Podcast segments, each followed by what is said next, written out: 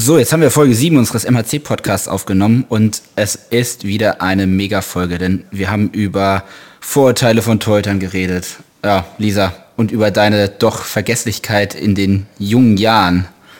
Hat sie denn auch Spaß gemacht? Ja, äh, mir hat es total viel Spaß gemacht, außer dass ich ein, zwei Mal peinlich berührt war, weil ich mich vielleicht äh, an das ein oder andere Ding aus meiner Jugend nicht so ganz genau erinnern konnte. Es ist nicht dem Alkohol geschuldet, sondern meiner, einfach meiner Vergesslichkeit.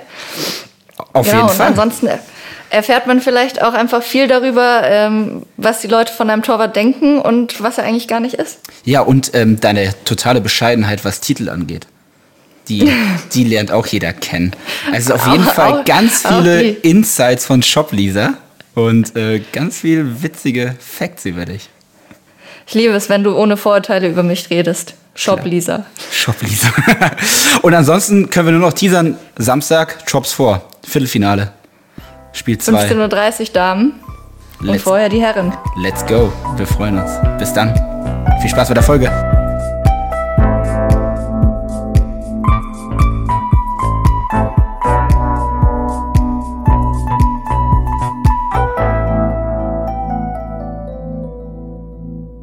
Folge 8 unseres MHC-Podcasts und heute, ja, ein Gast, die wahrscheinlich schon mit jedem MHC-Mitglied Kontakt hatte, und zwar Lisa Schneider. Hallo Lisa. Hi Lukas. Grüß dich. Ähm, ist meine Vermutung richtig, dass du wahrscheinlich schon mit jedem MHC-Mitglied Kontakt hattest? Ist, glaube ich, nicht zu hoch gegriffen. Ja? Nee, könnte schon gut, könnte gut sein. Ja, die meisten kenne ich ja als Torhüterin der ersten Damen und als die Shop-Lisa. Ähm, aber stell du dich doch einfach mal kurz nochmal mit deinen Worten vor.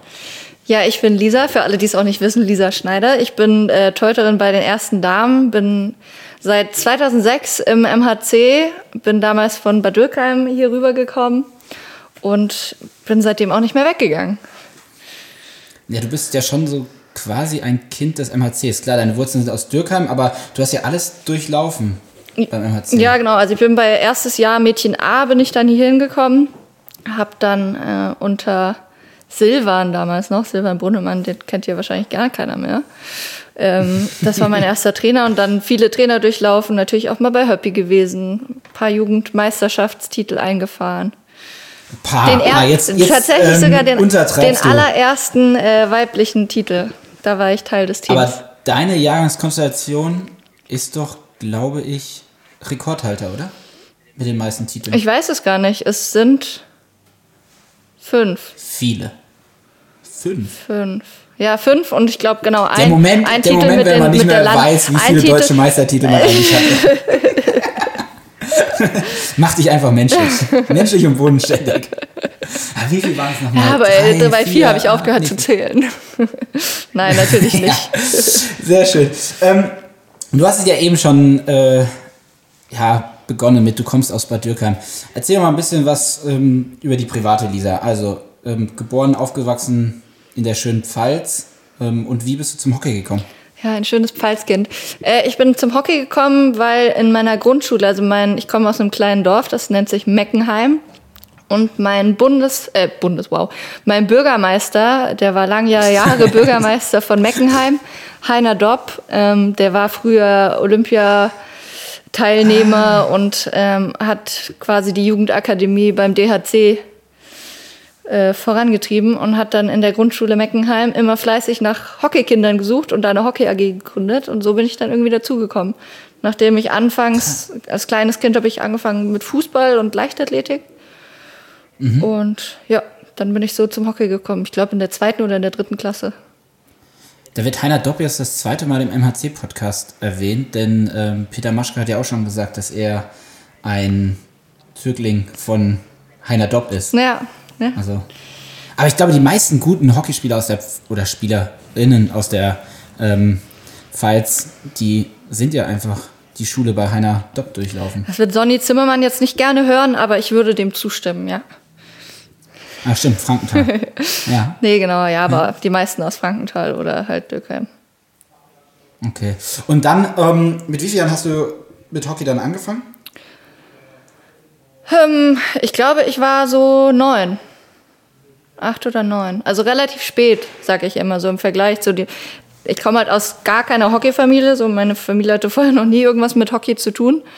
Und demnach dann halt auch erst relativ spät. Also ich habe erst wirklich dann, glaube ich, Mädchen C, zweites Jahr oder so, bin ich dazu gestoßen.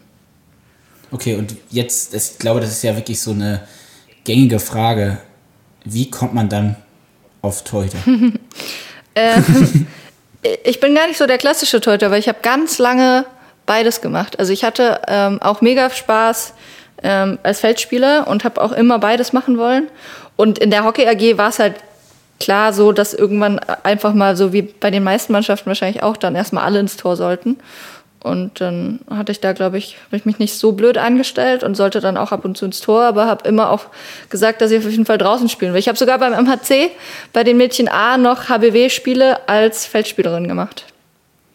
Oh. Krass. Ja. Aber das war dann A-Mädchen das letzte Mal Feld und ähm, jetzt dann irgendwie. Äh, nee, ähm, dann später nee, nicht mehr. Nee, also du bist jetzt nicht deutscher Meister als Feldspielerin geworden. Nee, aber da gibt es auch eine, sogar wirklich eine witzige Story, weil ähm, ich einmal kurz davor stand ähm, beim Bundesligaspiel in Düsseldorf äh, plötzlich statt als Teuterin als Feldspielerin aufzulaufen.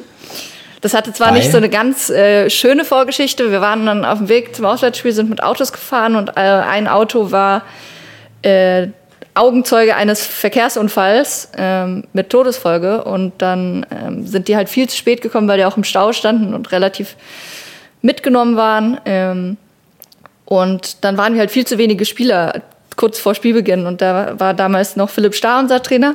Und wir hatten zwei Teuter dabei. Und dann hieß es halt plötzlich kurz so, okay, äh, Sally Müller war dann damals noch als zweite Teuterin mit dabei.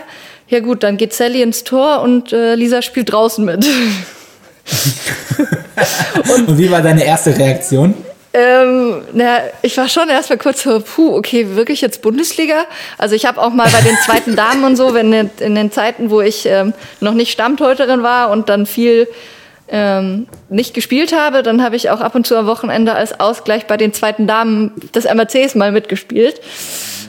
Ähm, also du merkst schon, ich bin nicht der, ja, gut, ich bin nicht der Torwart durch und durch. Eine, ja, aber du bist auch eine richtig sportliche, wenn man das mal so sagen darf. Danke, Lukas. Ja, das kann man jetzt im Podcast nicht sehen, aber du wirst ein bisschen rot. Du bist dich geschmeichelt. Mal gucken, ich mache dir bestimmt auch ein paar Komplimente in der, in der Folge. Okay, du bist ein Teuterin geworden und um, ähm, dann irgendwann war der Moment als A-Mädchen, bleibe ich in Dürkheim oder wechsle ich zum Hockey Club? Ja, genau. Ähm, es hat sich dann so ein bisschen angebahnt, dass sich meine Mannschaft in Dürkheim so ein bisschen auflöst. Also sind halt, glaube ich, zu, zu fünft oder zu sechst sind dann quasi die Leistungsträgerinnen der der Dürkheimer Mannschaft sind zusammen zum MHC gewechselt und ein paar sind dann auch nach Frankenthal. Ähm, weil mein damaliger Trainer Robert Willig, ähm, wo ja Anita Willig macht ja bei uns, glaube ich, wieder die Minis, ne? also die kennen vielleicht ja. auch ein paar. Ähm, der war mein Trainer und hatte uns dann empfohlen, so quasi für den nächsten Schritt, dass wir doch den, den Schritt nach Mannheim wagen sollen und da ein bisschen auf höherem Niveau anfangen zu trainieren und unser Talent weiterentwickeln. Und dann habe ich das die Chance ergriffen. Das war natürlich auch ganz cool, mit vielen meiner Mannschaftskameraden damals zusammen und nicht alleine in eine neue Mannschaft zu wechseln. Aber es war auch ganz cool. Aber ich bin dann jetzt wirklich die einzig Überbliebene. Also es hat sich relativ schnell aufgelöst, dass die meisten, die damals mit mir gewechselt sind, dann aufgehört haben aber oder wieder ja dann, zurückgewechselt sind. Aber ist ja dann auch schon in dem doch jungen Alter auch schon wieder ein Riesenaufwand. Also die Fahrerei von ähm, Dürkheim nach Mannheim und dann abends wieder von Mannheim zurück nach Dürkheim. Gut, damals waren wahrscheinlich noch beide Brücken intakt und man konnte ja. einfacher rüber äh, in die Pfalz fahren. Aber ist ja dann trotzdem ähm, ja, ein größerer Aufwand. War das dann so eine Reaktion, okay, ja, ich mache das sofort oder ähm, musst du nochmal kurz nachdenken und sagen, ja, ich weiß nicht, wie, wie warst du denn in der Schule? Mm, ich war eigentlich immer ganz gut in der Schule. Also das war, das war nie ein großes Problem. Ich habe früh gelernt, dass ich extrem diszipliniert einfach mit meiner Zeit umgehen muss und die wenige Zeit, die sich quasi neben, neben dem Training und ohne viel Zeit am Wochenende gegeben hat, dass ich die ganz gut nutzen musste. Also das äh, toi toi toi ist mir eigentlich ganz relativ leicht gefallen, Schule. Deswegen, das war jetzt gar nicht so ein Entscheidungsfaktor. Ich weiß ehrlich gesagt gar nicht mehr, so viel, wie wir diese Entscheidung damals getroffen haben, ob ich da lange gezögert habe oder nicht. Ich habe so ein bisschen Probleme, mich an meine Kindheit zu erinnern. Vielleicht kommt das auch mal häufiger, ich weiß es ja nicht. meine, Warum? meine, weiß, keine Ahnung, ich kann es dir auch nicht sagen. Ähm, Ich habe du, aber äh, also Schlüsselmomente wie ein Wechsel nach Mannheim. ja, aber äh, also ich erinnere mich Also noch so, nicht sowas weißt wie ich erinnere jetzt, mich noch, wie wir das äh, erste Mal dann zum Training ähm, gegangen sind. Ah, nee, Aber vorgestern konnte ich nicht einkaufen gehen. Das ging ja, aber nicht. irgendwie, das weiß ich nicht. Ähm, Aber ganz ungeachtet dessen weiß ich natürlich, also die Entscheidungen haben meine Eltern natürlich mittragen müssen, weil die haben da extrem mit dem Boot gesessen, weil diese ganze Fahrerei, also es ist zwar nur eine halbe Stunde, mittlerweile hat man ja auch Kids beim MHC, die deutlich längeren Anfahrtsweg haben, aber wir hatten dann noch das Glück, dass ich in der Nähe von äh, Sophia Willig gewohnt habe und dass wir dann quasi eine Fahrgemeinschaft aufgemacht haben, sodass sich äh, unsere Eltern das so ein bisschen teilen konnten. Aber es ist auf jeden Fall ein krasses Commitment, das meine Eltern damals eingegangen sind. Das ist einem als Kind in dem Alter gar nicht so bewusst, aber gerade in der Zeit, wo ich dann selber Auto fahren konnte, noch bei meinen Eltern gewohnt habe, das war schon extrem nervig. Also diese, da gab es auch Fahrten, wenn ich dann abends nach dem Damentraining um halb elf nach Hause gefahren bin. Früher hat man irgendwie noch so richtig spät trainiert. Da war es dann manchmal echt schon hart äh, an der Grenze zu Sekundenschlaf. Früher da der MHC halt auch nur einen Platz gehabt. Ja, genau, genau. Die alten Zeiten. Ähm, du warst ja beim MHC und dann, du hast es ja vorhin schon so richtig bescheiden gesagt, ähm, ob es vier oder fünf Titel ähm, waren, das kann, weiß ich jetzt gar nicht genau. Ähm, aber du hast ja eine ziemlich erfolgreiche Ära geprägt im, im weiblichen Hockey beim MHC. Was, was nimmst du da aus deiner Jugendzeit mit? Ich weiß, du hast gesagt, du kannst dich nicht so gut an deine Kindheit erinnern, aber da gibt es ja bestimmt irgendwas Prägendes, was du mitnimmst. Nein, auf jeden Fall. Also an die, an die Titel erinnere ich mich auch noch. Aber ähm, das war natürlich eine unglaublich geile Zeit, wenn du da mit deinen Freunden ähm, und in der Jugend hast du da ja oft noch mal ganz anders, weil du zusammen aufwächst so und das ist deine Mannschaft und da sind ganz viele, mit denen du super eng befreundet bist ähm, und auch jetzt noch bist. Ähm, das war einfach eine geile Zeit. Wir hatten einfach mega viel Spaß. Wir haben immer geile Trainingslager gehabt, so in der Saisonvorbereitung. Das ähm, hat natürlich auch Spaß gemacht, schon in so jungen Jahren so Erfolge zu feiern. Das ist einem damals Ja, gar nicht so krass Titel. bewusst geworden wie, keine Ahnung, klar, Damen, Damenniveau ist jetzt was ganz anderes, aber ähm, ich fieber ja jetzt auf meinen, ich möchte meinen ersten Damentitel selbst als, als Spielerin auf dem Platz ähm, hoffentlich vielleicht sogar dieses Jahr gewinnen.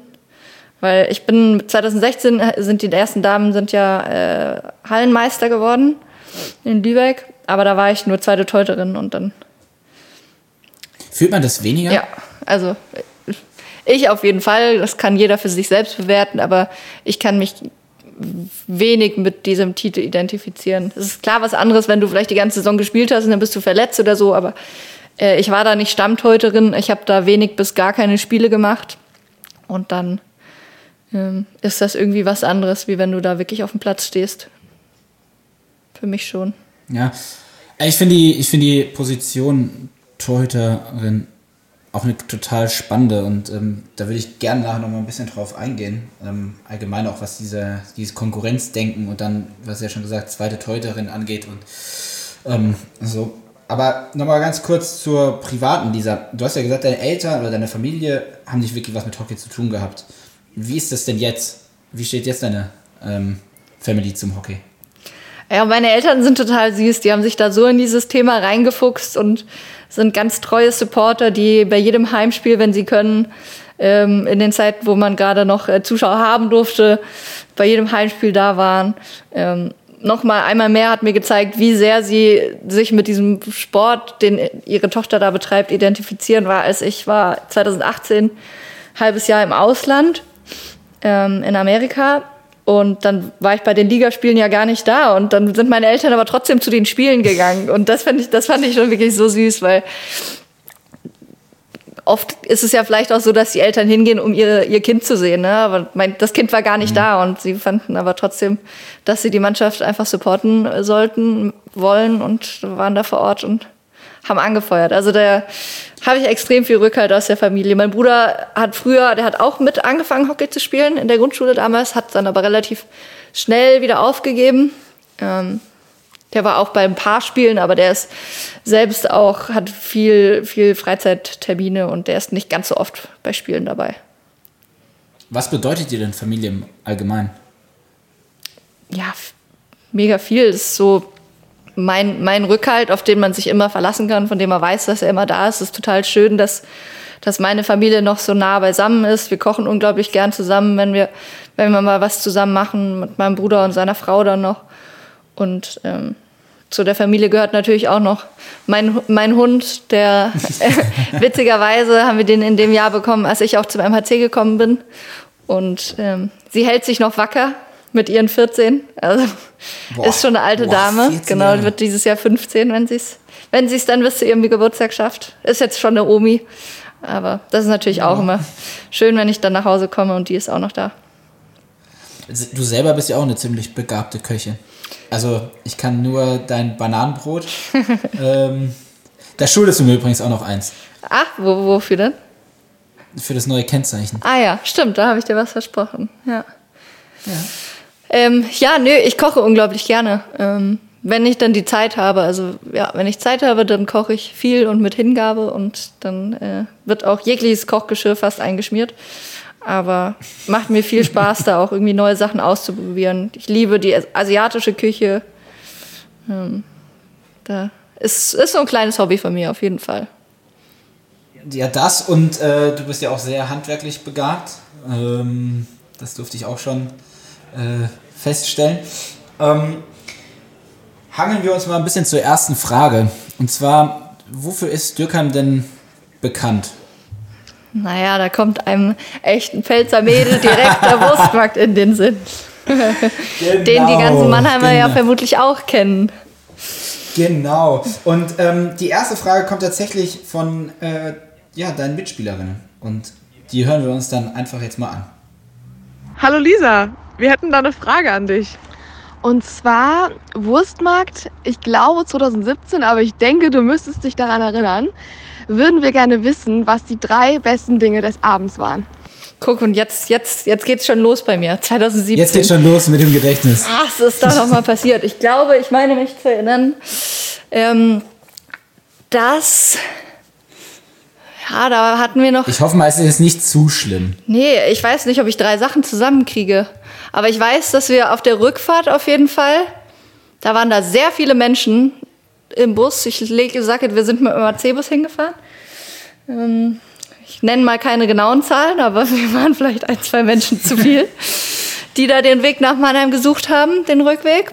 Mit, ja, die Hockeyspieler sind ja auch bekannt dafür, dass wir doch auch gerne mal in unserer Freizeit dann mal den. Wobei, da sind wir jetzt beim Thema, was wir letztes Wochenende hatten, beim Stream bei, mit Drops vor, dass ja gesagt wurde, dass die MHC Damen nicht so trinkfest wären. Also da wurde nur eine Geschichte erzählt, dass ähm, Tessa von Felsen ähm, mit einem Einstandskasten in die Kabine kam, ihn hingestellt hat und am Ende waren nur zwei Radler weg. Also ich kann mich da rausnehmen aus dieser ähm, Anschuldigung, weil ich war auf jeden Fall eine Person, die die erste Flasche genommen hat. Ich habe damit keine Probleme. Ich ähm, trinke sehr gerne, wenn es denn passt, vom Anlass her. Ähm,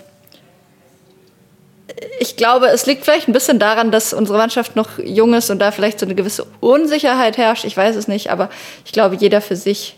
Ähm, also wir haben jetzt nicht viele, glaube ich, die gar keinen Alkohol trinken, ein paar. Aber wir sind lang nicht so dafür bekannt wie die Herren. Das stimmt, das muss ich unterschreiben. Aber ähm, Okay, aber jetzt drei Dinge. Drei Dinge, genau. Wir sind vom Thema Oder kriegst du ein, eine Sache? Also doch eine Sache hatten wir jetzt mit dem Bus. Also, dass ihr eine witzige Rückfahrt hattet. Ja, ich weiß noch, dass wir Krabbel die Wandnuff getrunken haben, glaube ich. Das ist ähm, ein Schnaps, den man da in diesen kleinen Schnapsbuden bekommt, der wirklich, da rollen sich einem die Zehennägel hoch. Ich glaube, den, muss, den müssen bei uns immer für den Einstand die neuen, ähm, bei den Herren ist es ja der Trollschoppen, der getrunken werden oh, muss. Und bei uns Damen hat sich so ein bisschen etabliert, dass der Krabbel die Wandnuff getrunken werden muss. Ich weiß ehrlich gesagt gar nicht, was da alles drin ist. Ich glaube, das ist ein wilder Mix aus äh, alkoholischen Getränken und nicht gut. Man nicht gut für die Leber. gar nicht wissen. Nee. Ähm, und ich glaube, den hat Megan, Megan Fraser, unsere Iren, damals trinken müssen. Das hat die gar nicht gut bekommen. Aber guck, ich habe jetzt schon, ich, was ist denn da noch passiert, ey? Ich weiß es nicht. Ich weiß es einfach nicht. Und das, das Es war, ein, es war ein witziger Abend. Lassen, Auf wir, jeden Fall. lassen wir es doch einfach so stehen. Ähm, und haben wir da Tattoos? Doch, es gab Arschgeweih-Tattoos. Jetzt. Das, glaube ich, war auch in dem, in dem Jahr. Da gab es dann du hast vielleicht. dir Tattoo stechen lassen. Nee, ich war nicht dabei. Nee, Cecile, Pieper und ich glaube Megan hatten dann damals ein Arschgeweih und ein Nackentattoo. So, what's up, dude? Im Nacken und so ein richtig hässliches Arschgeweih. Viele wilde Dinge. Wir lassen es so stehen. Okay. Wir lassen es so stehen.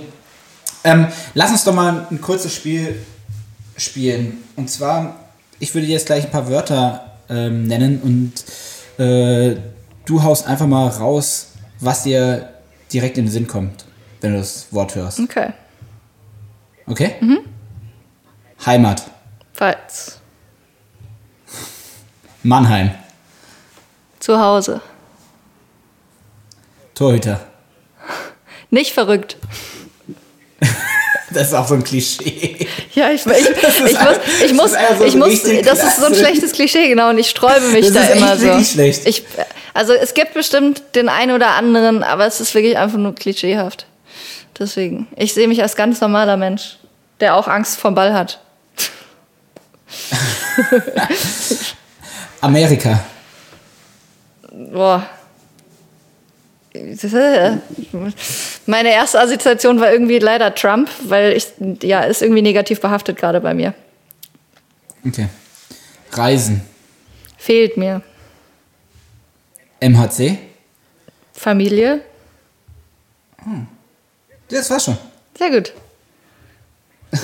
Bis auf Ameri äh, Am Amerika habe ich ja ganz. America. Amerika. America. Nee, ich muss, ich meine, ich war dort, ich habe da ein halbes Jahr gelebt. Ich wollte eigentlich ursprünglich nach Kanada, also Amerika war, oder USA war gar nicht mein ähm, primäres Ziel. Und äh, ich war damals in North Carolina und irgendwie, ja, es war schon cool, aber es war jetzt irgendwie nicht so, nicht das, was ich mir erhofft hatte. Also es hat mir auch gezeigt, dass es ein Land ist, in dem ich nicht leben möchte. Also Aber du bist der englischen Sprache ja schon sehr mächtig. Also man hört es ja jetzt, so wie du North Carolina ausgesprochen hast, so diesen gewissen Akzent und ähm, ich meine, wer dich schon mal Englisch sprechen hat hören, gehört hat, ähm, der hört das ja auch, dass du dass du es gut kannst.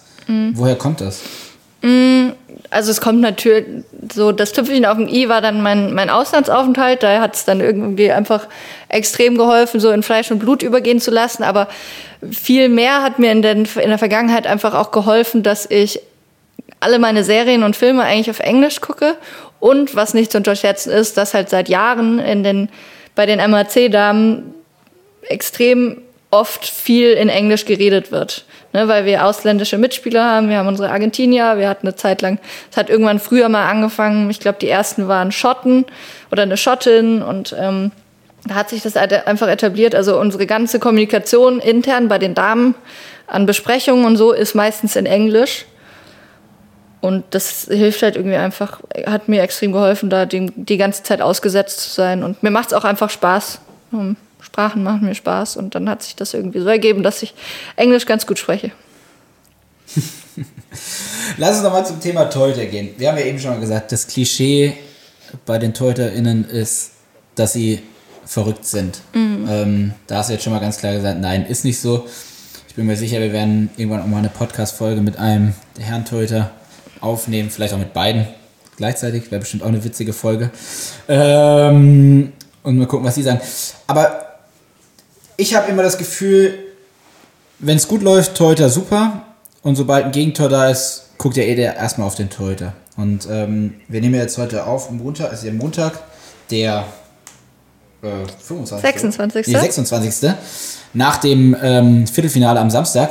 Und ihr bekommt den Ausgleich am Samstag gegen ähm, Mülheim nach einem Abpraller, nach einem Eckenabpraller. So. Was geht da einem Kopf vor? Weil, also, gut, wenn eine Spielerin schießt ein Tor, äh, alle freuen sich, super. So, du kriegst ein Gegentor und jetzt unabhängig davon, ob du schuld bist oder nicht, aber die Augen sind ja erstmal auf dem Torhüter. Ja, ja, ähm, das ist natürlich was, ich meine, da äh, lernt man schon früh als Torwart, dass das einfach, das ist die, die Sicht der Welt, in der Sportwelt auf die Rolle des Torhüters. Da lernt man, muss man mit lernen umzugehen, dass wenn du selber halt einen Fehler machst oder nicht mal du selber machst den Fehler, sondern irgendeine deiner Mitspielerinnen und du schaffst es nicht, den auszubügeln, dann ist es halt erstmal schon ein krasses Ergebnis, weil das ist dann ein Fehler meinerseits ist in der Regel ein Gegentor. Ähm, das ist natürlich mental nicht zu vergleichen mit ein Spieler verliert den Ball, weil da gibt es noch zehn andere, die den Fehler, Fehler ausbügeln können. Das ist keine leichte Aufgabe. Ähm, da ist man mal besser, mal schlechter. Ich hatte auch, also ich hatte in meiner Jugend viel Probleme damit, quasi mental, dass ich mich an meinen Fehlern habe runterziehen lassen und richtig in so eine Negativspirale gekommen bin.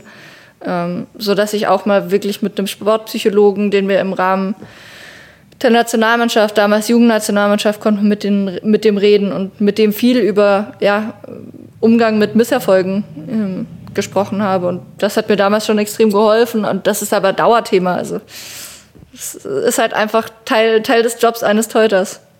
Aber ich kann, ich, das Spiel von Samstag, unser Viertelfinale gegen Mülheim, ist ja ein perfektes Beispiel einer Dramaturgie, wie es irgendwie eigentlich nicht laufen sollte, aber im Endeffekt ja Gott sei Dank mhm. mit Happy End. Wer es nicht mitbekommen hat, war ja, wir führen gegen Mülheim auswärts 3-0 bis sieben Minuten vor Schluss. Wir kriegen den Anschlusstreffer 1-3. Müller nimmt den Torwart raus, spielen also in Überzahl. Wir kriegen noch ein zweites Gegentor. Ich glaube, drei Minuten vor Schluss. Das weiß Aber macht das, das zweite Gegentor schon was mit dir? Ja, auf, also auf jeden Fall. Ich kann ja mal so ein bisschen erzählen, was bei mir los gewesen ist im Kopf. Also das erste Gegentor dachte ich schon so, ich sehe den Ball halt nicht, das ist ja ein Eigentor, also die kommen über die rechte, äh, über die Hundekurve rein ähm, und spielen den Ball vors Tor und dann geht der von, äh, vom Schläger von Lucci von der Heide, geht der ins Tor. Das ist halt einfach unglücklich, abgefälscht, das ist so nah vor mir. Ich berühre den Ball zwar noch, aber ich kann ihn nicht mehr halten. Ähm, da da, da habe ich mir dann einfach gedacht, okay, ja, blöd, ein Tor, okay, aber das retten wir schon noch über die Zeit. So, das spielen wir, spielen wir entspannt runter. So, dann dann sind wir halt total geschwommen. So dieses Gegentor hat uns schon total aus dem Konzept gebracht. Dann nehmen die noch den, den Torwart raus, spielen in Überzahl und wir waren nicht gut auf diese Unterzahlsituation eingestellt. Ähm, und dann gerade das zweite Tor, da sehen wir auch unglücklich aus, alle so ein bisschen. Zwei Spieler decken nicht im Kreis und da dachte ich dann so, okay, puh, jetzt fehlt dir nur noch ein Tor dass die sich ins Penalty-Schießen retten. Ja gut, guck so, ich gucke so auf die Uhr, okay, ich glaube noch so drei Minuten oder so zu spielen. Ja gut, wir haben eine gute Defense, das spielen wir schon runter. Und dann ist ja wirklich, also der Super-GAU schlechthin, letzte, letzten Sekunden, dann kommen die nochmal in den Kreis. Unübersichtliche Situation, eine Schiedsrichterin pfeift raus, Freischlag für uns, Spiel vorbei, wir freuen uns, die Schiris besprechen sich, pfeifen noch eine Ecke. Wir haben erstmal die Welt nicht mehr verstanden, weil wir ich sehe den Pfiff nicht so wirklich, aber gut, da kannst du dann als Sportler auch nichts mehr machen. Und dann hast du da die Ecke und bei der kann ich auf jeden Fall ohne weiteres sagen, den habe ich auch nicht gut abgewehrt. So, ich sehe den schlecht, schaffe den dann nicht gescheit. Das ist eigentlich kein fester Ball, den muss ich eigentlich einfach nach außen klären, dann gibt es diesen Rebound nicht. Ähm, dann sieht das halt einfach, da sehe ich doof aus, auf jeden Fall. Und dann. Okay, aber jetzt, es steht 3-3 und du siehst mit der letzten Aktion doof aus. Und jetzt geht es ins 1 gegen 1 in einem Shootout. Und es ist jetzt nicht irgendwie, sag ich mal, ein Spiel, äh, wo es um den Turniersieg von dem Pfingstturnier geht, sondern ähm, es ist ja ein, ein K.O.-Spiel. So, natürlich mit der Chance noch in Best of Three ähm, weiterzukommen. Aber was, was, was wie, wie, geht's, wie gehst du damit um dann? Also gehst du dann ähm, einfach weg, für, bist für dich oder gerade vor so einem Shootout oder Suchst du dann die Nähe zur Mannschaft oder suchst du die Nähe zur, zu einer Bezugsperson von dir? Wie, wie gehst du damit um? Mm, ich habe erstmal versucht, ein äh, bisschen mich selbst zu beruhigen, quasi einfach. Also ich war jetzt nicht mega äh, aufgeregt im Moment, sondern ich wollte einfach so Ruhe reinbringen. Wir haben uns dann relativ schnell mit, ähm, mit der Penalty-Truppe quasi all die Spieler, die in Frage kommen, plus ich als Teuterin, ähm, abgesprochen, okay, wir, wir bleiben für uns, wir gehen jetzt nicht noch groß zum Rest der Mannschaft hin, sondern wir konzentrieren uns jetzt nur auf den nächsten Job und der nächste Job heißt dann eben Shootout. Und ich saß dann am Anfang, saß ich kurz noch einfach alleine da, weil ich so ein bisschen nochmal dann in mich gegangen bin, mir bewusst gemacht habe, so was, was habe ich mir vorgenommen innerlich schon, sollte es dem Fall kommen, dass wir eben ins Shootout gehen und ähm, habe mir da so ein bisschen meine Prinzipien durchgegangen und dann, dann ging es eigentlich auch schon los. Und ich war irgendwie, es ist witzig, es ist wie so ein Film abgelaufen. Ich war total cool irgendwie. Vor dem Penalty-Schießen war ich total entspannt. Währenddessen war ich extrem voller Adrenalin. Ich würde nicht mal sagen nervös, aber ich war so richtig positive Aufregung. Habe dann zwischen jedem Versuch, den ich dann, wenn ich dann gehalten hatte oder dann beim ersten, der war ja ein Tor, erstmal meinen Puls ein bisschen runterbringen müssen, mich wieder fokussieren, so okay, alles cool, gleich kommt der nächste. Ähm, ist ich finde es so, also ich finde es, ich finde es brutal. Also ich finde es brutal, die, die sich da trauen ähm, zu schießen. Dafür habe ich einen riesen Respekt und dann aber auch vor, vor der Torhüterleistung. Also ähm, ich weiß, ich bin zweimal, zweimal deutscher Meister geworden, auch im Penalty-Schießen mit Joe Danneberg im Tor. Und mit was für einer Ruhe der sich da jedes Mal ins Tor gestellt hat und ähm, dann diese Penalties rausgeholt hat. Also es, ich, ja, ich finde es total beeindruckend von, von Torhütern. Ja. Also, also ich mag die, die Situation auch ähm, voll, weil der Fokus wirklich einfach nur auf dieser einen Aufgabe liegt. Ähm, mir liegt es auch so ein bisschen, also ich mache Penalties eigentlich echt sehr gerne. Wir haben viel vorher geübt. Das hat natürlich auch eine gewisse Sicherheit gegeben in dem, was ich mache. Und ich bin ja so ein bisschen der Überzeugung, dass man als Torwart im echten Penalty-Schießen dann wirklich im Entscheidungsspiel auf jeden Fall im Vorteil ist. So, weil der größere Druck lastet auf den Spielern. Und das ist halt, ja. das finde ich mal, das ist eine ähm, willkommene ähm, über, oder ne, eine willkommene Abwechslung zu dem sonstigen Job eines Torwarts. Weil da kannst du nur, weiß nicht, gut aussehen. Und wenn du ihn hältst, super geil. Aber wenn du ihn nicht mhm. hältst, ist auch in Ordnung, weil so die Erwartungshaltung ist so irgendwie so ein bisschen anders. Ja, da hast du, da hast du schon recht. Ja, ja also ich habe da äh, größten Respekt. Ähm, Gerade jetzt dann auch, ich meine, du hast es ja so schön beschrieben, man hätte das Drehbuch nicht besser und dramatischer schreiben können. Erst dieser, das nicht gut aussehende, die nicht gut aussehende Eckenabwehr und dann ähm, im Penalty-Schießen ähm, wirst du ja die Heldin. Ähm, trotzdem gibt es ja noch einen zweiten Aspekt bei der Torhüter-Position und das ist ja, es kann nur eine spielen. Und ähm, du hast es ja eingangs auch schon gesagt, 2016 ähm, deutscher Meister geworden mit den Damen als Ersatztorhüterin. Ähm, wie geht man mit so einer Situation um, die Nummer zwei zu sein? Boah, mir, mir fehlen schon die Worte, weil es gibt da, also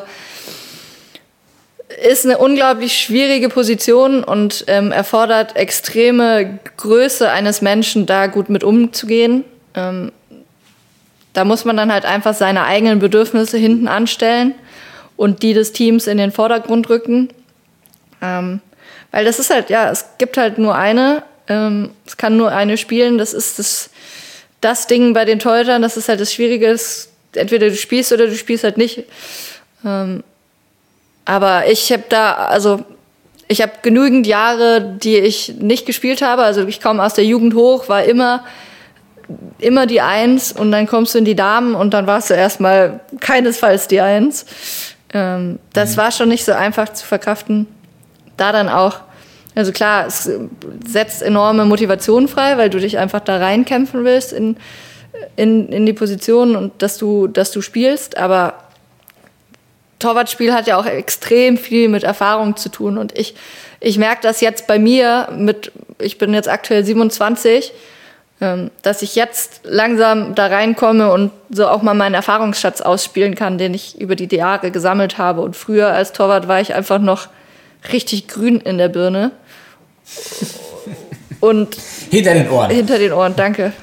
danke, das Nicht ist richtig. Birne. Ja, ey, das Birne, passiert mir nie manchmal. Ich weiß, ich verwechsel. Kann sein, dass ihr in der Pfalz Nein, habt, ich verwechsel voll oft so. Sprichwörter und vermisch die so. Das ist eine Lisa, schlechte. Ich wusste, ich wusste tatsächlich nicht, dass du so vergesslich bei manchen Sachen bist. Ich erinnere mich an andere Dinge. Ich habe zum Beispiel ein unglaubliches Namensgedächtnis. Ja, okay, das habe ich, hab ich leider nicht so gut. Nee, aber Ähm, ja. Ja, du hast aber auch als Teuterin, ähm, hast ja schon so ein bisschen angedeutet, auch gerade was jetzt Nationalmannschaft angeht, vieles durchlaufen. Ähm, warst du da immer die Nummer eins oder hatte ich das dann schon so ein bisschen darauf vorbereitet, was dich dann bei den Damen erwartet? Nee, also in der Jugend war ich wirklich, Gott sei Dank, immer die Eins und habe äh, das Privileg gehabt, dass ich spielen kann. Also auch in den Jugendnationalmannschaften habe ich eine Europameisterschaft gespielt, habe eine Weltmeister Junioren-Weltmeisterschaft, damals U21 als Torhüterin spielen dürfen. Und es kam dann wirklich erst im Erwachsenenbereich so weit, genau, dass ich dann ähm, dem Konkurrenzdruck dann auch mal den kürzeren gezogen habe. In meinem, ich war ja ein Jahr war ich beim AK da mal mit dabei, 2017 und Anfang, glaube ich, 2018. Da war ich dann auch eher die zwei. Da war Julia damals noch Czupka, jetzt Sonntag. Mit der war ich bei einem Turnier in Südafrika und da war auch klar definiert, okay, äh, Chuppi ist die Eins und ich bin quasi für die Penalties und sieben Meter zuständig und habe aber sonst nicht gespielt. Ähm, ja, das war so. Aber in der Jugend durfte ich immer zwischen den Pfosten stehen. Was bedeutet ein Torhüter oder ein Torwarttrainer für euch Torhüter? Ähm, erstmal natürlich ein enormes Privileg. Also ich, von Dürkheim kannte ich das nicht, da hatten wir keinen Torwarttrainer. Dann komme ich in den MAC und ich kam gleichzeitig mit Eike, Eike Voss, der mit mir in den MAC gekommen ist und dann da auch die Rolle des Torwarttrainers übernommen hat. Und das war auch einfach eine, also eine extrem schöne Situation, wirklich einen Trainer zu haben, der nur für dich zuständig ist, weil oft im, im Mannschaftstraining bist du als Torwart ja eher bisschen dabei und okay, man macht Torschuss, aber das macht man eigentlich vielleicht nur Warm- Warm-up-mäßig und ansonsten sind die meisten Übungen sind für die Spieler. Und als Torwart bist du dabei und dann ist es, ist es schön, dass es auch ein torwartspezifisches Training gibt, wo man halt wirklich an den Sachen arbeiten kann und muss, die halt fürs Spiel auch einfach wichtig sind, die vielleicht im Mannschaftstraining zu kurz kommen. Von einem, von einem Torwarttrainer, den du, den du ganz lange hattest, äh, haben wir noch eine Frage. Okay, Und zwar von äh, Tobi Jordan. Tobi Jordan. Ich hab's mir schon gedacht. Hallo Lisa, Luki hat mir erzählt, dass du der nächste Gast bist beim Podcast und mich gefragt, ob ich dir eine Frage stellen kann. Und das will ich natürlich machen und habe zwei Fragen an dich. Einmal, was war dein schlimmster Hockey-Moment? So im Nachhinein, wenn du an deine Hockeykarriere zurückdenkst, die natürlich hoffentlich noch ein paar Jahre dauert. Und die zweite ist dann an die private Lisa. Wo siehst du dich in 20 Jahren und welche Wünsche hast du für dich in deinem Privatleben? Das wären so meine zwei Fragen. Ich bin gespannt, wie du die beantwortest und wünsche dir viel Spaß. Bis dann. Super. Jetzt kommt wieder eine Frage, wo du dich erinnern Das musst, ist kein Problem. Ich krieg, das kriege ich hin. Guck mal, die, die negativen Erinnerungen, die sind richtig in mein Hirn gebrannt. Da habe ich kein, kein Problem, mich daran zu erinnern. Nee, das ist aber auch gar nicht so lange her, leider. Ähm, und zwar war mein... Sch Lass uns aber doch mal kurz zwei, drei Sätze, weil das schmeichelt ihn ja dann total, ähm, über Tobi Jordan verlieren. Okay, stimmt. Tobi Jordan, wir kennen ihn ja auch beide sehr gut, sind beide ganz gut mit ihm befreundet, würde ich sagen. Ja. Ähm, war lange mein, oder was lange nicht mal, also Eike war definitiv länger mein Torwarttrainer, aber es fühlt sich nach lange an, weil ich äh, Tobi unglaublich schätzen äh, gelernt habe und den unglaublich gerne mag und der mir viel auch beigebracht hat in der Zeit, in der er mein Torwarttrainer war, als er hier in Mannheim war. Grüße gehen raus an dich, Grüße Tobi. gehen raus. Jetzt ist er ja leider weg, aber er, unsere Wege kreuzen sich ja doch des Öfteren, was ganz gut ist. Hört, hörte man so. ja, Soll ich jetzt- stimmt's auch im Moment. Schlimm, schlimm, er hat schon vom Schlimmsten gesprochen, ne? Ja. Gut, ja. Also es muss jetzt schon Ich habe es richtig jetzt schon doch sein. richtig verstanden. Ja, äh, ist äh, nicht schwer, da auf was zu kommen. Und zwar war das in Krefeld ähm, im ersten Jahr, als dort die Deu die deutsche Feldmeisterschaft war. Ich glaube, wir schreiben das Jahr 2018. Ja, ähm, da waren wir mit den, mit den Damen im Halbfinale gegen den UHC und haben eigentlich das ganze Spiel dominiert und ähm, hatten so eine kleine, kleine große Rechnung mit UHC offen, weil wir im Vorjahr bei der jetzigen EHL, ja, da auch im Finale, ja, und im Vorjahr verlieren wir zu Hause das Finale um die deutsche Meisterschaft gegen den UHC. Da waren wir aber wirklich unterlegen, so das, das war in Ordnung, da kann ich mit leben. Ähm, dann verlieren wir in London beim Europapokal quasi. Verlieren wir gegen UHC und kommen deswegen nicht weiter. Und dann treffen wir wieder auf die im Halbfinale um die deutsche Meisterschaft. Und wir haben, ich würde jetzt nicht sagen, an die Wand gespielt, das ist vielleicht ein bisschen zu hoch gegriffen, aber wir haben so dominiert und wir schaffen es aber einfach, keine Tore zu schießen und kommen dann ins Penaltyschießen. Und ich halte, glaube ich. Jetzt mal, sind wir wieder beim Penaltyschießen. Jetzt sind wir wieder beim Penaltyschießen. Ich weiß jetzt nicht mehr genau, ob ich zwei oder drei gehalten habe. Aber auf jeden Fall dachte ich, ausreichend gehalten, damit wir da weiterkommen und uns somit fürs Finale qualifizieren. Und dann haben wir aber leider extrem unglücklich im Penaltyschießen verloren. Und das hat irgendwie so tief sich in mein Hockeyherz gegraben, weil wir da so viel besser waren und das hat sich einfach so unfair angefühlt, auch mit der ganzen Vorgeschichte. Und ja, das war echt, dass wir da nicht ins Finale, weil da in diesem Jahr waren wir so gut drauf und haben so geil Hockey gespielt und irgendwie, ja, der sitzt tief. Da bei dir ist gerade so ein richtig leerer Blick. ja, ich habe mich gerade echt nochmal da irgendwie so reinversetzt, weil ich noch, ich weiß noch genau, es gibt da auch so ein Bild, wo ich dann nach dem letzten Penalty liege ich einfach nur so auf dem Boden und da gab es einen Fotografen, der hat da schön draufgehalten und man sieht, ja, das ist. Ja, das, aber das sind wirklich so Momente, ne? Also du beschreibst ja jetzt wirklich haargenau den Moment, also auch was du da gedacht hast und ähm, erinnerst dich, wie du dann da lagst und dieses in die Leere gucken. Und das sind ja schon so, ja, die beschissenen Momente ähm, in so einer, in so einer Hockeylaufbahn. Auf jeden Fall schön, die man hat. Aber irgendwie finde ich, macht das ja auch ganz viel aus, dass genau so Momente auch, auch da sind. Voll. Es sind ja dann auch, also mir helfen diese Momente dann immer, mich für die Zukunft quasi, also mit Abstand natürlich, aber mich für die Zukunft zu motivieren und mich daran so ein bisschen aufzuhypen, dass ich keinen Bock mehr habe, in dieser Situation nochmal zu sein und ähm, das dann quasi den Schmerz nochmal nachempfinde, um ihn aber in, in positive Motivation umzumünzen, so ein bisschen trifft es vielleicht. Und jetzt die zweite Frage von Tobi. Die ist ja jetzt dann schon sehr, ja. Wo sehe ich mich in 20 Jahren? Ich, ich finde ich find die gut. Ich finde die gut, die Frage. Schlecht. Mit wo siehst du dich in 20 Jahren? Also ich sehe mich in 20 Jahren auf jeden Fall äh, mit Kindern.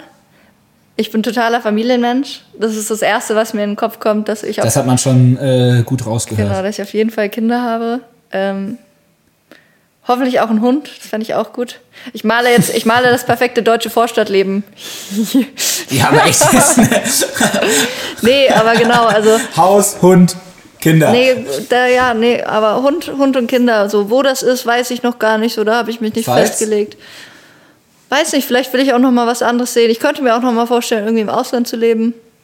Ähm, aber die Konstante in 20 Jahren sind hoffentlich Kinder. Aber wirst du dann spießig? Hoffentlich nicht. Du ja schon gesagt hast, Aber man sagt mir schon auch nach, dass ich eine ganz gute Hausfrau bin. Ich kann das schon ganz Boah, gut. jetzt, jetzt ist Haus das nächste Klischee raus. Ey. Aber das Gute ist ja, dass ich selber raushaue. Dann darf ich Jemand anderes darf das nicht. Ja, das stimmt. Ich habe gerne Ordnung. Ich bin ein sehr ordnungsliebender Mensch. Ja. Aber es ist ja keine schlechte Eigenschaft. Das, das, hat schon, aber das, das ist keine schlechte, das ist auch nicht spießig, oder? Nö, finde ich nicht. Ich finde es total schwer, was ist spießig? Ja. Also, also was, wo, über welche Grenze muss man gehen, dass man Spießer ist? Ja, also ich werde jetzt schon keinen Gartenzwerg im Zaun, im, im Garten haben. Und auch keinen Schottergarten. Das ist für mich dann schon der Inbegriff von, von deutschem Spießbürgertum. Oder so eine, so eine Gartenparzelle.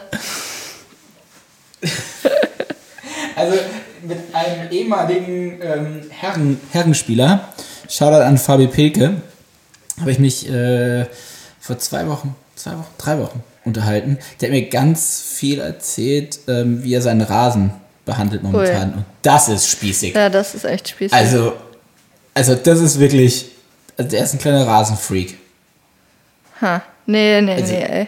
Krass. Ja, den- dem können wir auf jeden Fall dann den Stempel spießig. Aber das ist auch ein Mensch, von dem hätte ich das nicht gedacht. Der Ja, Fabi der, aber der fuchst sich da auch total ins Thema rein. Also liest ganz viel und wird halt jetzt Rasenexperte. Rasen. Vielleicht machen wir mal so einen Rasen, Rasen-Podcast, wo Fabi dann so ein bisschen über den Rasen erzählt. Ja, aber dann, dann da irgendwann, wenn, wenn ihr wirklich gar niemanden mehr findet oder so. Ich glaube, Ja, glaube ich ja, auch. gibt schon noch so ein, zwei, die man vorher hier reinnehmen könnte. Ähm, lass mal noch ein bisschen über den MHC reden. Denn äh, du bist ja Angestellte auch vom MHC, denn du bist ja die Shop-Lisa. Ähm, liebevoll gemeint. ähm, wie, wie, kamst du, wie kamst du überhaupt zu diesem, diesem Job?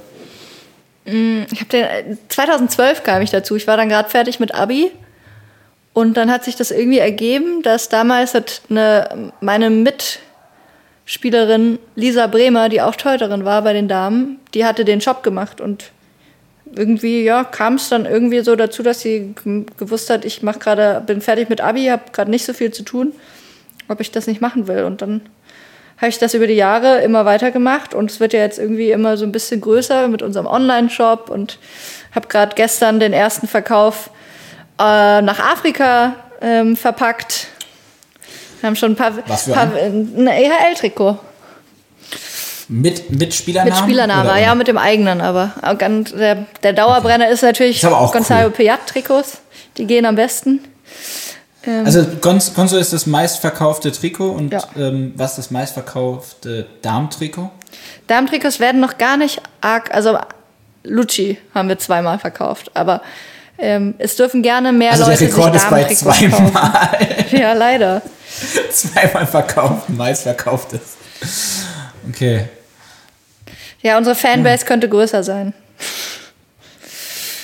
Aber das würde mich jetzt wirklich mal interessieren. Ähm, wie, weil ich habe gerade gestern ähm, überraschenderweise in der Sportschau einen ähm, ziemlich guten Beitrag gesehen, auch mit Sonny, wo es darum ging, ähm, der Vergleich zwischen Männersport und Frauensport. Ähm, und dass sich da gerade die, die Frauen teilweise nicht gleichberechtigt behandelt fühlen. Und ähm, ich würde jetzt einfach mal sagen, ich glaube schon, dass allgemein im Sport es so ist, dass die Männer in den meisten Sportarten deutlich bevorzugter werden als die Frauen. Ja, äh, ja, ich glaube, man, man, man sieht das ja in vielen Gesellschaftsbereichen, ähm, nicht nur im Sport. Ich glaube, das ist halt ein Überbleibsel aus äh, Jahrhunderte alten Traditionen. Aber würdest du sagen, dass es auch so im Hockey ist? Zu gewissem Maße auf jeden Fall, ja. Aber du siehst es ja an ganz einfachen Sachen. Klar, die Herren waren, waren häufiger in der EHL, ähm, sind dadurch international bekannter. Die sind ja bis dato auf jeden Fall auch die erfolgreichere Mannschaft ähm, auf dem Papier. Wenn man das jetzt Herren und nimmt, Damen ja vergleicht. deutlich erfolgreicher. Genau, auf jeden Fall, ja. In der Jugend kehrt sich das Blatt, aber im Erwachsenenbereich ist es ja, auf dem Papier sind die Herren erfolgreicher, würde ich jetzt mal behaupten. Ich denke, das unterschreibst du ja auch. Ähm, Auf jeden Fall. Also ich, ich, ich glaube, dass es tatsächlich so ist. Also ich finde, man sieht es ja schon, dass, ähm, wobei ich das jetzt ganz gut fand bei der EHL, beim EHL-Endrundenturnier, das erste Herrenfinale war und dann das Damenfinale. Aber es ist ja allgemein auch so bei einer deutschen Meisterschaft, dass immer erst das Damenfinale ist und dann kommt das Herrenfinale. Also, warum ist es so? ja, Weil die Damen früher ins Bett müssen? also das ist ja, ja, das ist ja eigentlich völliger Schwachsinn. So, und trotzdem, es ist jetzt nur, ähm, ich fand den Bericht gestern ganz gut in der Sportschau davon Sonny. Und allgemein das Thema, da hat dann eine Gewichtheberin Vergleich gebracht, da eine Kooperation mit Japan und die Männer vom Gewichtheben durften nach Japan reisen, das Trainingslager machen und die Frauen durften nicht, weil das Budget nicht gereicht hat. Also das, Also das das muss ich sagen, da ist es im, im MHC, da läuft es natürlich, was das angeht, was hinter den Kulissen passiert, finde ich, ähm, wurde extrem viel auch dafür gemacht, dass beide Mannschaften gleich behandelt werden. Und ähm, das ist ja auch nur dadurch möglich, dass wir die gleichen Sponsoren für beide Mannschaften haben, dass das nicht getrennt ist. Und das ist ja extrem wichtig, äh, also für, für den weiblichen Sport in ganz anderen Sportarten oder das ist ja, ich glaube, in, in Einzelsportarten kommt es viel, viel gewichtiger zum Tragen, weil die sich selber ihre Sponsoren suchen müssen und dann, weiß nicht, ich, ich finde es immer so ein bisschen schwierig. Ich glaube, dass das sind einfach, das sind alte Gedankenmuster, die man einfach durchbrechen musste, die aber nicht so leicht zu durchbrechen sind.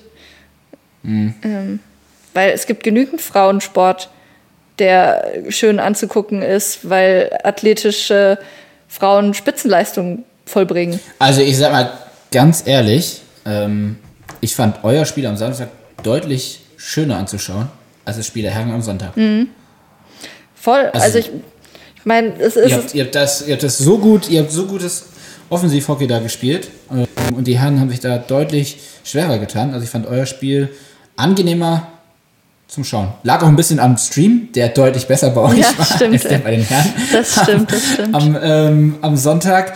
Ähm, aber ja, bis auf die letzten Minuten bei euch im vierten Viertel ähm, ja, fand ich es sehr gut. Und ich freue mich tatsächlich sehr aufs Wochenende mit dem Viertelfinale.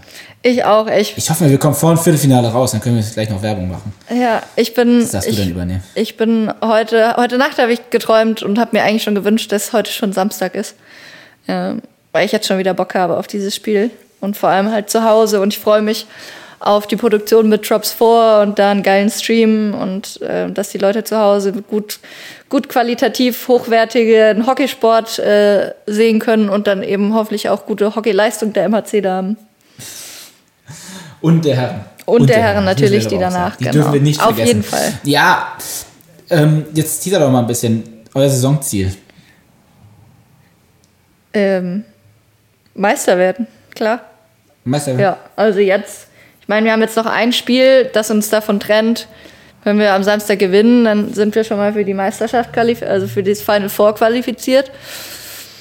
Ähm, ganz klar, also ich würde jetzt, äh, ich, nö, ich muss jetzt gar nicht mehr anders drum herum reden oder mich erklären, warum das mein Ziel ist. Das ist mein Ziel.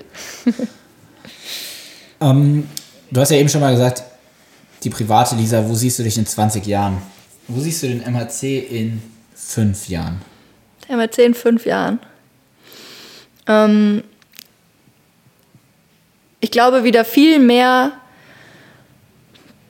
da, dass ähm, alle etwas für den Verein tun wollen und genießen, da zusammen zu sein und ähm, hoffentlich bald auch endlich wieder Clubleben, ähm, dass da wieder was gestartet werden kann. Und ansonsten sehe ich den MHC in der Spitze Deutschlands und hoffentlich auch Europa, weil das Konzept, das wir gerade fahren und das aufgezogen wird, extrem langfristig angelegt ist. Und ja, ich glaube, wir sehen äh, mit dem MHC in fünf Jahren einer der erfolgreichsten deutschen Hockeyclubs. Auf jeden Fall eine, eine schöne Prognose. Hoffentlich tritt sie so ein. Ähm, du bist ja, das hast du mir ja verraten, ein krass aufmerksamer Hörer des MHC-Podcasts, genauso wie den Hockeyliga-Podcast. Ähm, danke auch nochmal dafür, dass du Teil davon bist, dass wir ganz hohe Klickzahlen haben. Ähm, bei uns ist es ja immer so, der Gast vorher stellt eine Frage dem Zukünftigen. Und Mike hat dir in dem Fall auch eine Frage gestellt. Und zwar, seine Frage ist jetzt wieder sehr tiefgründig. Und wie hat Hockey dein Leben verändert? Ähm, ganz extrem. Also Hockey hat mich so geprägt und eigentlich zudem, ohne Hockey wäre ich jetzt nicht der Mensch, der ich bin und würde nicht in den die Freunde haben, die ich habe, weil da ist ganz viel mit Hockey verstrickt und das sind ganz wunderbare Menschen, die durch diesen Sport in mein Leben getreten sind. Ähm, ich hätte wahrscheinlich noch nicht so viel von der Welt gesehen, wie ich das durchs Hockey habe erleben dürfen. Ähm, also durch und durch hat das äh, mein Leben bereichert, dass ich dem, dem, dem in dem Hockeysport ähm, ja, eingetreten bin. Okay. Und jetzt darfst du zum Schluss auch noch eine Frage an den nächsten Gast stellen. Ähm, dann würde ich den nächsten Gast fragen, was als allererstes passieren soll, wenn im MAC wieder Clubleben stattfinden darf. Irgendwie so. Du meinst Club, Ja, also, was wenn für ein Corona- genau, was für ein Event sollen, sollen wir als erstes starten, wenn es keine Einschränkung mehr von Corona gibt. Coroni, Coroni. Wie, wie, ich, wie ich das Virus auch liebevoll nenne. Sehr liebevoll. Lisa, das waren ähm, 50 Minuten, ganz viele neue Infos von Shop Lisa. Und ich, ich, ich stelle auch immer noch die These, ich glaube, du hast wirklich schon mit jedem MHC-Mitglied Kontakt gehabt. Muss ja eigentlich sein. Irgendwann, irgendwann über die. Zeit Ja. bestimmt mal, ja. Doch, doch. So, wir kommen ja ähm, vor dem Viertelfinale raus, also ganz viel Erfolg am Samstag gegen Mülheim. Ähm, jetzt darfst du nochmal Werbung machen. Wie viel Uhr geht's los? 15.30 Uhr? Guck mal, jetzt erwischst du mich, ich weiß es gar nicht. Ich glaube 15.30 Uhr. Ich glaube sogar, dass, also das weiß ich, glaube ich, dass wir nach den Herren spielen. Richtig? That's right. Ja, das ist äh, auch ein ein Novum. Da freuen wir uns natürlich. Noch viel schöner wäre es natürlich, wenn Leute auf der Tribüne sitzen könnten, aber auch Ja, so ja. Das wäre. ähm, freue ich mich da einfach aufzulaufen und unseren zweiten Sieg einzufahren und das Final Four Ticket zu sichern. Live auf Twitch. Drops vor. Genau. Halbe, halbe Stunde vor Spielbeginn geht es bestimmt wieder los, ne? Ja, bestimmt früher. Bestimmt auch früher, genau. Ich sage ja immer so gern eins in den Chat, ne? Eins in den Chat. Das habe ich jetzt gelernt. Ja, ich freue In mich. diesem Sinne, ja, freuen wir uns auf Samstag. Auf jeden Und Fall. ähm, ansonsten alle gesund bleiben. Und ja, Einschalten. dann einschalten, genau. Bis dann. Mach's gut. Danke dir.